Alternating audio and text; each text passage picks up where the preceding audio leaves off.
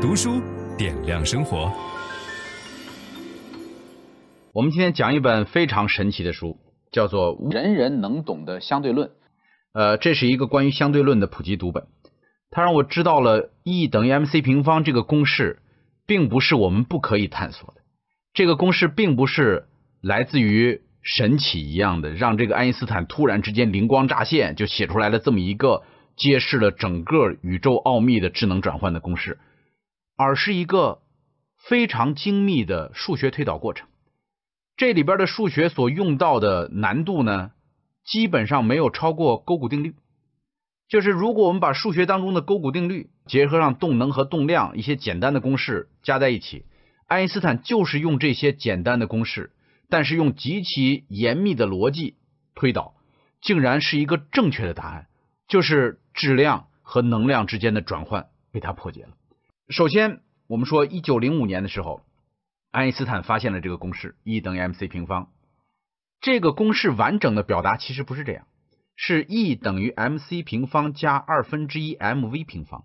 二分之一 mv 平方是动能的公式，所以实际上。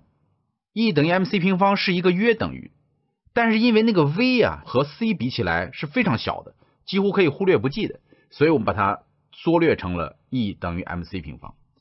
那首先我们要了解这个光速、时间和空间之间的这种关系。爱因斯坦狭义相对论的核心内容是对时间以及空间的描述，其中最重要的一个概念是一种速度。一个宇宙中任何事物都不可能超越的极限速度，就是光速。在真空中，光速达到每秒两亿九千九百七十九万两千四百五十八米，这是光速的一个精确值。我们一般把它简称叫三十万公里每秒啊。呃，光以这个速度从地球出发，经过八分多钟可以到达太阳，十万年以后能够穿越我们所在的银河系。各位，你想想看，宇宙得有多大？就是一束光的速度，八分钟到太阳，十万年才能穿越银河系，哇！然后这个特殊速度的存在，或者说宇宙速度的上限的存在，本身就是一个很奇怪的概念，因为它给我们的感觉就好像是没有任何物体的速度能够快的超过光速。就是如果我们能够超光速的移动，各位知道后果是什么吗？那么人造时间机器就能够回到历史上的。任意时刻，这一点为什么是不能够被接受的呢？因为它会打破因果律，就是事情会有前因和后果，你不能倒果为因。倒果为因就是你生在了你爸爸之前，那你就没法出生。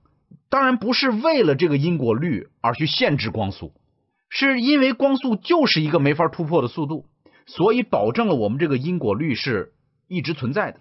大家过去认为空间是一种坐标系统。我们都得生活在这样一个空间当中，对吧？没有这么一个舞台，我们在哪生活呢？空间跟时间是相对的，就是如果速度足够高的话，空间会被压缩。我讲一个大家能听得懂的例子哈，比如说你们家车库有四米长，结果买了一辆超长的车，四点一五米，就总之长一点，长一点你就停不进去这个车库，对吧？爱因斯坦给你出了一个办法，说你用极快的速度开进去，砰就能停进去了。不用撞那个墙，只要你的速度足够快，开进去就能就能停在里边。你的车辆的这个长度会被压缩，这个可以计算出来的。压缩以后，它的长度就够放到你那个小车库里边去了。所以，空间也是一个可以变动的体系。因此，在这儿我们要得出个什么结论呢？就是大家要知道，绝对空间也是没有意义的。空间可以放大，空间可以缩小，这是我们首先得知道光速、时间、空间的关系。这个接下来就要讲到麦氏方程组了。对于爱因斯坦来讲，他认为这个地球上最伟大的物理学家就是麦克斯韦尔啊。在麦克斯韦尔之前是法拉第，大家都知道法拉第，他发现在一个线圈里边，只要塞进磁铁，那个磁铁只要一运动，哎，就能够产生磁场和电场。他把这个现象叫做电磁感应。他为了描绘这个磁场跟电场呢，他画了很多磁力线，并且。发明了场这个概念，让我们看到了电磁之间的这种转换的可能性。然后接下来，在一八六四年，也就是这个法拉第去世前三年，一个了不起的科学家叫麦克斯韦尔总结出来了一套方程组，能够展示某些不同量之间的深层联系。这些往往不能从实验结果中一目了然地看出来。通过这样的方式，方程式常常能够带领我们更深层、更深刻地了解大自然。而这个麦克斯韦尔的波动方程呢，描述了两个来回震荡的场是如何互相联系起来的，同时也预测了这些波一定是以某种特殊速度前进的。这个速度被断言是电场和磁场的强度之比，两者的强度比是波的速度，电磁波的速度。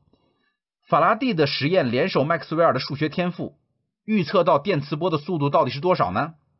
这个波的速度，注意听这个数字：两亿九千九百七十九万两千四百五十八米每秒。也就是说，这个电场和磁场强度的比率，就是这个电磁波传播的速度。而这个电磁波传播的速度，跟我们后来所说的宇宙当中的这个 c，就是光速。一模一样，这是一个极具突破性的关键时刻，也是一个极好的例子，证明物理学是一门精妙、强大并且意义深远的学科。麦克斯韦尔偶然间发现了一个关于关于光本身的解释。你比如说咱们声波，对吧？我跟你说一句话，这个声波会传播，声波传播靠什么呢？靠介质，对吧？中间一定要有空气，没有空气你是听不到我说话的，就像在真空当中说话，声波传不到那儿。所以大家认为说电磁波也一定会有一个介质，没有介质就没法传播。但是你发现，在真空当中，光也是可以传播的。哎，那这个介质是什么？后来就有人借用了古希腊的时候他们所用的那个以太这个概念，说以太你看不见，但是以太几乎毫无阻力，不会减缓这个波的传递，所以空气当中这这整个光的传播通过以太的振动来实现。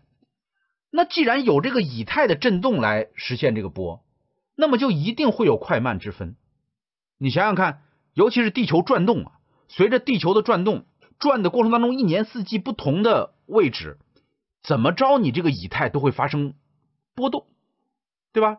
那么这个以太的波动就会导致波的这个传播速度发生改变，所以人们就特别好奇，这个光速怎么样能够测出不同的这个速度来？从一八八一年开始。通过一系列设计精妙的实验，阿尔伯特·迈克尔逊和爱德华·莫雷这两个人开始寻找似乎不可能被发现的以太。六年里，迈克尔逊和莫雷不断地完善他们的测量技术，终于在1887年发表了他们的实验结果。事与愿违，结果和预期是截然相反的。在全年中任何时间的任何方向上，光的速度都是相同的。就是。